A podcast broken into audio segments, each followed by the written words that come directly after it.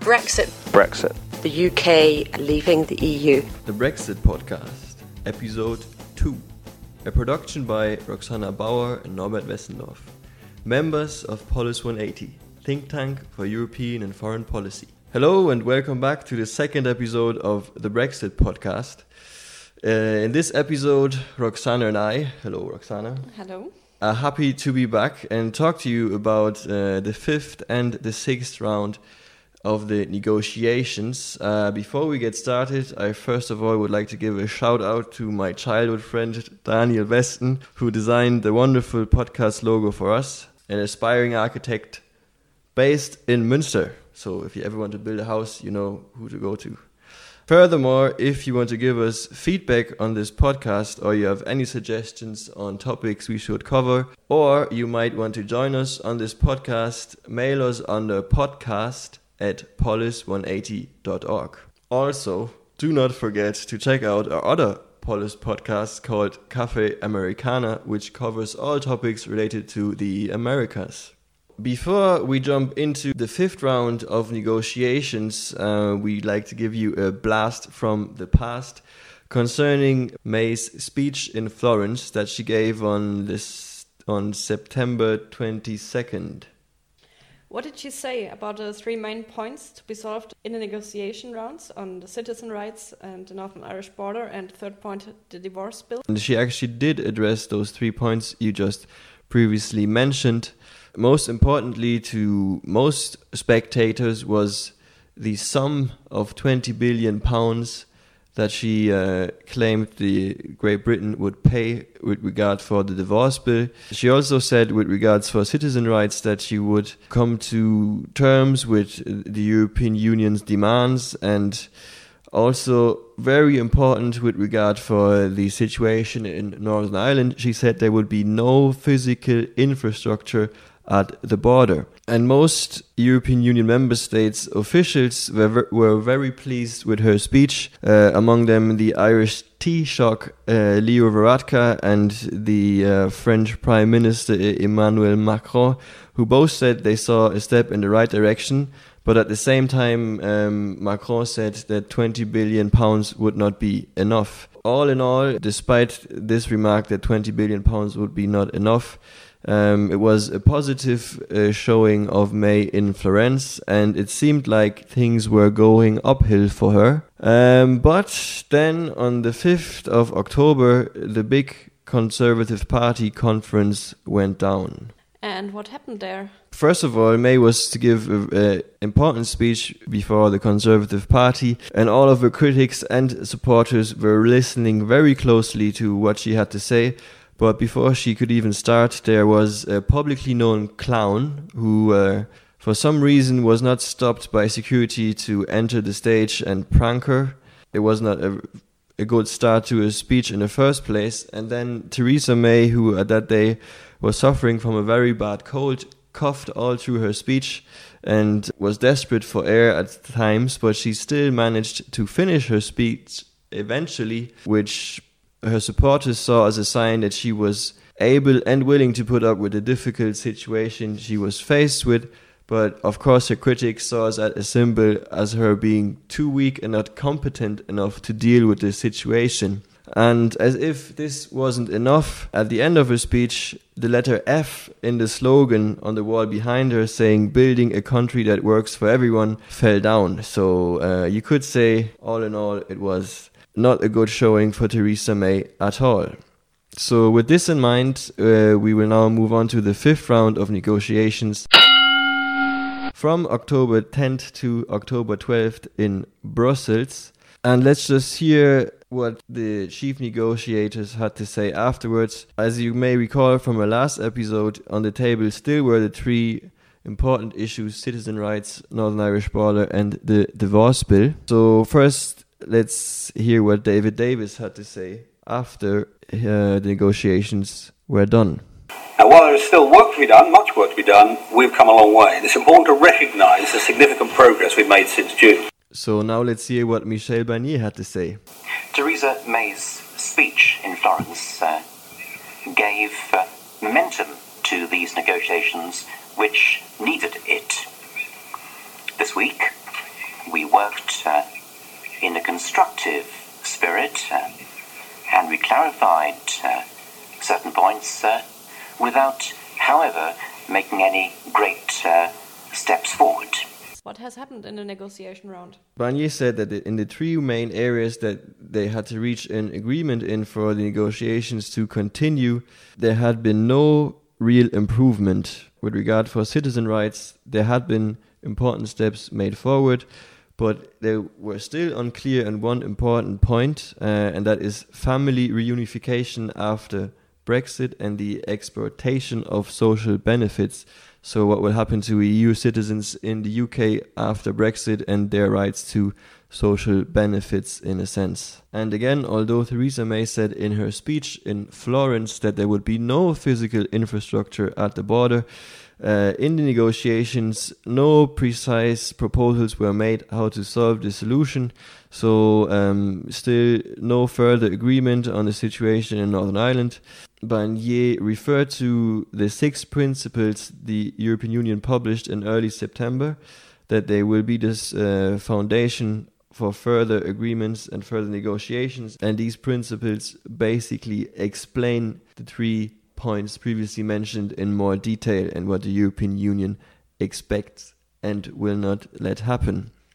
And then, with regards for the divorce bill, although in her speech in Florence, Theresa May had said that they would definitely pay up to 20 billion pounds after leaving the European Union, Barnier said they were in a deadlock because the negotiation team could not confirm the statements made by May in her speech in Florence. So, therefore, the official amount could not be confirmed. And at the end of his uh, statement, Barnier took some extra time uh, and stressed that there would be no concessions towards Great Britain in the further negotiations. So, once again, Barnier um, showed that the European Union was willing to keep the talks going, but not at all costs.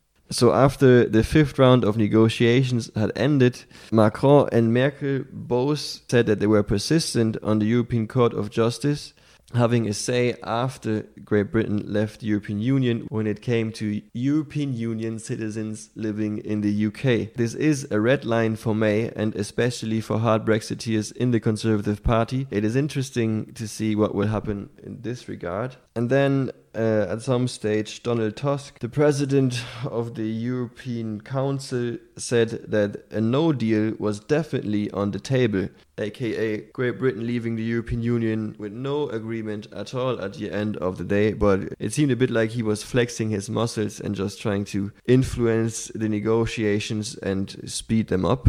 But anyhow, this prompted Theresa May herself to travel to Brussels on October 16th, a Monday and have dinner with Jean Claude Juncker and um, Michel Barnier and David Davis. So now uh, all the big players are involved in the negotiations. And this happened only a few days before the 27 member states would meet again in Brussels. And what was the result of that trip? Well, the newspaper said not, there was no ground made at this dinner, and the only thing that came out of it was that May afterwards said that there was a new dynamic to the negotiations. Juncker also said something in the similar direction. Uh, and May stepping up is also interesting because she basically thereby is questioning David Davis' capability to handle the negotiations. So again, a sense of urgency can be registered. So this is now uh, the status quo at October 16th after May had traveled to Brussels. Apparently, this trip had been planned a long time ago and had nothing to do with the statements regarding uh, a no deal scenario, but most spectators were skeptic if this was true. Was there any drama during this fifth round? There was indeed. As newspapers reported, May had looked drained when she came to Brussels, and when she met for dinner with Juncker, Davis, and Barnier, she allegedly pleaded for more time in concessions from the European Union uh, as she felt under attack from her own party at home. Problem with this was that the source was never mentioned, but Martin Selmayr, who's the head of Juncker's cabinet, was soon suspected to, of being the source, but he quickly denounced it on Twitter, saying that he and Juncker had no interest in putting May in a bad position. Was that the first time information was leaked? No, it was actually not. Uh, in May, when Theresa May and Jean Claude Juncker met for a lunch in London in number 10 Downing Street. Afterwards, Juncker was quoted saying that he now felt 10 times worse than he did before the dinner about uh, the, the outlook of the negotiations. But again, no official sources were named, but Selmayr and, and at that stage even Juncker himself were suspected to be the sources, or newspapers at least assume it is pretty safe to say that maybe Juncker himself had said this to journalists. And were there any other troublemakers? Yes, there were, because now the banking industry and uh, varying trade associations are also pushing for a fast solution as they feel like their economic well being is at stake. And, uh, for example, representatives of the American banks JP Morgan and Chase and Goldman Sachs believe that they have to plan for a hard Brexit as they see no movement in negotiations and both banks at this stage are publicly flirting with the idea of leaving London and moving to Frankfurt am Main. And how much is at stake for the financial industry was published in a study by the Bank of England, where it was said that 75,000 jobs in the British financial industry were threatened by the UK leaving the European Union. And this is not the only number that gives you an idea of what is at stake. And with this regard, what kind of an administrative nightmare Brexit actually is, as the British government claimed to have hired a total of 3,000 people to deal with Brexit and uh, wants to hire 2,000 more. And now we come to the sixth round, which took place on the 9th and 10th of November. So, uh, how was the mood before the negotiations? It was rather bad, as um, those were overshadowed by the instability of the UK government, as Theresa May lost two cabinet ministers in seven days, and some already rumored that her government was unstable. And what were the results of the sixth negotiation round? So, again, like in all the other rounds as well, the three main negotiation points were Northern Ireland and border to Ireland, the divorce bill, and citizens' rights. And on the first um, part, the Northern Ireland border, both sides agreed that they wanted to avoid a hard border, but the how is always a problem. And a key question is how to avoid border checks between Ireland and Northern Ireland. Davis, um, on that point, said We've also had frank discussions about some of the big challenges around the border. But however, there were queries with the Irish because they want to keep Northern Ireland in the single market and in a customs union of the European Union to ensure that there is no return to a hard border. However, Davis rejected this strongly. We respect the European Union desire to protect the legal order of the single market and the customs union. But that cannot come at cost to the constitutional and economic integrity of the United Kingdom. Instead, um, he and the UK proposed to use technology to ease trade flows. However, they did not explain further what these future technologies should be or how it should look like. And this, on the other hand, again irritated the Irish government, which believes that the UK's proposals so far do not show any sufficient progress. And uh, how is this done on the divorce bill? Barnier told the reporters that it was absolutely vital to deal with the divorce bill within the next couple of weeks if the UK wants to begin talks on its future trade relationships with the EU. And Brussels insisted, however, that it doesn't need a precise figure right now, but it wants far more details than the vague promises made by May in her Florence speech we talked about before. And now the discussions on a divorce bill are mostly on pensions for European Union staff and how the UK's contribution to these should be calculated, and the difficult question of what happens to, for example, building projects. that had funding agreed by all EU members, but which will only begin construction after the UK has left. And what about the third stumbling block, the citizens' rights? Shortly before the negotiation round, the UK had published updated proposals. According to these, EU citizens would be granted a statutory right of appeal if their application to stay in the UK after Brexit was rejected, and the cost of applying for this settled status would be kept to no more than that of a British passport.